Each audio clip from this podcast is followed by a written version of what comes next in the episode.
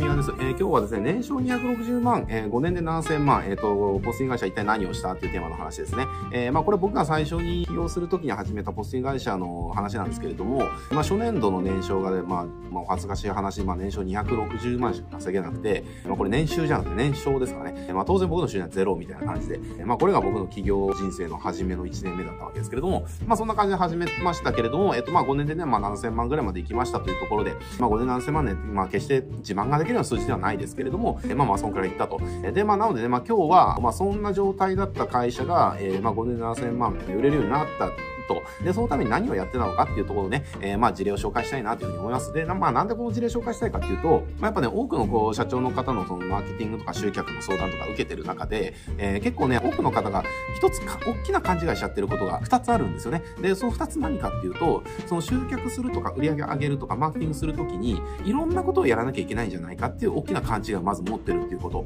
だから例えば、まあ今動画が流行ってるから YouTube をやらなきゃいけないよねって、SNS の時代だから SNS やらなきゃいけないよねって、SNS もそのインスタとか Facebook とか、その、ツイッターとか LINE とかあるから、それ全部やらなきゃいけないよね、みたいな。えー、でもそれだけだと足りないから、えー、ホームページもちゃんと作って、Google マップの対策もして、で、ネット広告とかも、そう、Google や YouTube、Facebook、全部やらないといけないよね、みたいな感じで、いろんなことをやんないとうまくいかないっていう思い込みを持ってる社長が結構多いなっていうところなんですね。えー、だけどもそうじゃなくて、今日話す事例は、まあもちろんスモールビジネスの話ですけれども、その年商1億と、うんとか、その数億ぐらいまでをね、売り上げようと思ったら、あの、そもそもやることは増やしちゃいけないっていうところがまずあります。これなんでかって言ったらね、小さな会社っていうのはそもそも資金も人も、えー、能力も乏しい状態なので、いろんなことやっちゃうと、ただでさえ乏しいものを分散するから、どこも勝てない、どこも中途半端になっちゃうんですよ。だから何も成果が出なくなるんですね。だからあの、いろんなことやりすぎて成果が出てない方の成果が出てない理由っていうのは、いろんなことをやりすぎちゃってることが成果が出てない最大の原因になっちゃってるんですね。だから、いろんなことをやらない。やることを、えっ、ー、と、やらないことを決めて、やることを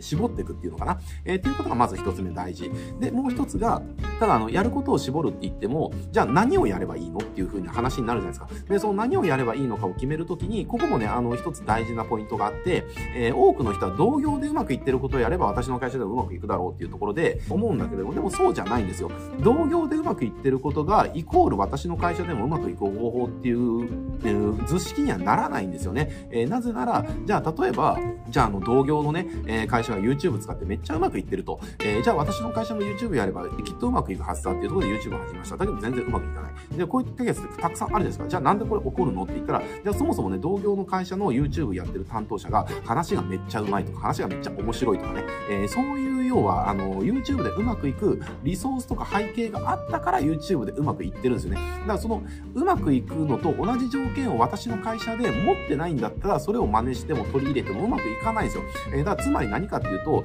会社ごとに持ってるリソース、所有しているスキル、えー、使える時間、使える人材の数、で、周りの競合の強さ、資金力全部違いますよね、背景が。だから、自分の背景から考えた時に、えー、一番うまくいく方法は何かっていうとこで何をやるかを見つけていかないと、ただね、同業がうまくいってることを猿真似したってうまくいかないですよね。これが、要は同業でやってる、同業でうまくいったって聞いたからやったんだけどうまくいかないっていうことの原因です。要は、うまくいく、その因果関係がなかったってことですね。うまくいってるところは、その、それがうまくいく因果関係がちゃんと揃ってるから、要は原因があったからその結果が出てる。だけれども、その原因を保有してない会社がそれを真似しても原因がないんだからうまくいくわけないですよねって話なんですね。なので、あの、手法ありきで考えちゃいけないということです。あの、自分たちの、えー、置かれてる状況に応じて何がうまくいくのかっていうところを考えて見つけなきゃいけないわけですね。だから同業の事例とか見るときに、そこ、それの会社がなんでそれをやってうまくいったのかっていうところの裏側をちゃんと考察しなきゃダメです。表面だけ見て、これをやったらね、めっちゃうまくいったんです。で、これやるのにね、これとこれとここだけやったらもうこんな風になったんですよね。だから、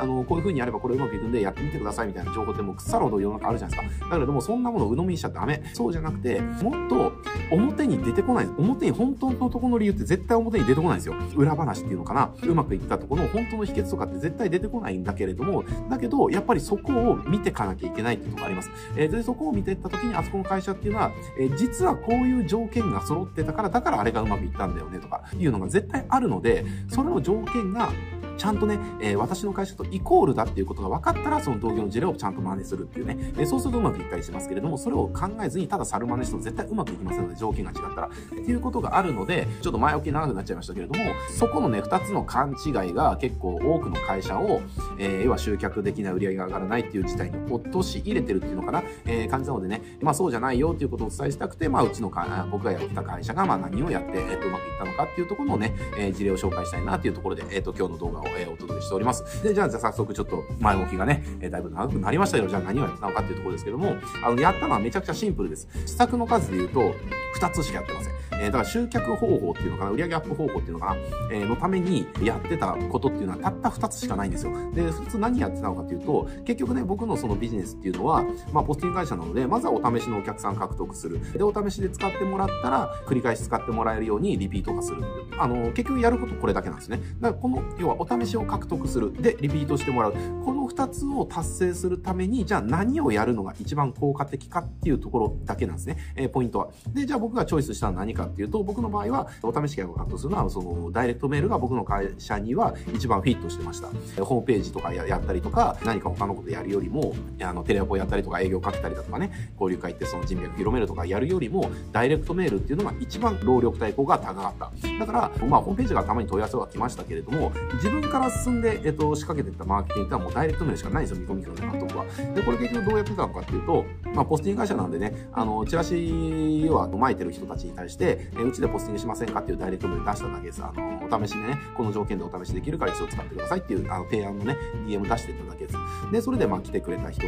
まあそれでリードを獲得してて、で、使ってもらって、リピートしてもらわないとやっぱり儲かんないので、リピートしてもらうために、えー、要はニュースレターを定期、あの、毎月発行するっていうね。えー、で、まああとはその、既存客向けにキャンペーン作って、あのー、まあ、その、感謝、感謝イベントみたいな感じかな。えー、まあなんか理由つけてね、その割引のイベントとか作って、えー、既存客に、あの、日頃の感謝を決めてこういったキャンペーンやってるから、あの、ぜひ活用してくださいみたいな案内とかを、まあ DM で出すってことをやってましたけれども、えー、だから結局はそうやってる施策自体はダイレクトメールとニュースレターただこの2つだけなんですよね。えー、で、まあ、既存客のその再活性化みたいなところで、えー、キャンペーンやるっていうところを独立させるんであれば、まあ、3つになりますけれども、なんか、いろんなことやってないですよ。その、営業も一生懸命頑張る、テレアポも一生懸命頑張る、人脈作りも一生懸命頑張る、DM も一生懸命頑張る、ネット広告も一生懸命頑張る、ホームページも一生懸命頑張るとかして、リードが獲得してない。えー、もうダイレクトメール1本に絞って、それの反応が高くなるようにっていうところだけを磨き続けた。えー、で、そのリピート化っていうところも、リピートするために、じゃあ、なんだな、御用聞きの営業するとかね、えー、まあ他にもいろいろあると思いますね。のニュースレターやるだとか、その、じゃあなんかメルマガ発行するだとかね、まあ、そのなんかいろいろありますけれども、でも僕がチョイスしたのは、そのニュースレターをちゃんと毎月発行するっていうところだけです。えー、ただこの2つだけで、要は年商がそうです。えっ、ー、と、260万がまあ何千万ぐらいまで伸びてったっていうところですね。だから結局は、やることをシンプルにした方が、その一つ一つの武器がめちゃくちゃ強い武器に研ぎ澄まされるわけですよ。なんでしょうね。じゃあ、ヒノキの棒を持って、その戦い挑んでもやっぱラスボスに勝つのは大変じゃないですかっていう。だから、ロトの剣持っていった方がまあ勝てますよねみたいな話ですね。強いじゃないですかっていう話。だから、あの、いろんな弱い武器を集めるんじゃなくて、一つ強い武器を持つ。えー、これの方がスモールビジネスは圧倒的に勝ちます。えー、勝ちやすいです。なのでね、あなたのビジネスにとって、要は何が一番強い武器になるのか。で、この強い武器になり得るのは会社によって絶対違います。それはなぜなら背景が違うから。えー、だから自分のビジネスも背景に合わせて何が一番強い武器になるのかっていうのをまずは見つけようっていうところですね。で、それを見つけたら、それを繰り返し、あの、トライアンドエラーしながら、えー、強い武器にどんどん磨いていく、研ぎ澄ましていくっていうことですね。えー、これを繰り返してもらうと、その一つの武器が圧倒的に競合に勝てる武器になってくるんで、まあ、マーケティング上勝てる武器ですね、えー、なってきますんで、もうそのやり方にシフトしてもらいたいなっていうふうに、まずこの方が僕の経験上圧倒的に勝ってるんでね、スモールビジネスに関しては。これがスモールビジネスじゃないと、また話は変わってきますからね。えー、これは年商が何十億とか何百億ぐらいになってくると、もう全然ゲームが変わってくるので、この法則っていうのは変わってくるんですけれども、少なくても年商数億ぐらいまでは、えー、もうたった一つの強い武器を見つけて、それを、えー、とにかく強い武器に磨いていくっていうね、えー、これの行為が要はあなたのビジネスを伸ばしてくれる、えー、最大のね、まあなんだろう、やり方というかね、えー、秘訣になってきますので、えー、ぜひ、あの、あなたのシンプルマーケティングですね、えー、見つけてもらえたらと思います。はい、えー、じゃあ今日はね、これで終わってきますけれども、まあ、このチャンネルですね、こういったあの集客とかマーケの具体的なノウハウとかね、えー、結構お伝えしてますので、まあそういったこと興味ある方はね、チャンネル登録して他の動画もチェックしてみてください。はい、じゃあ今日これで終わってきます。ご視聴ありがとうございます。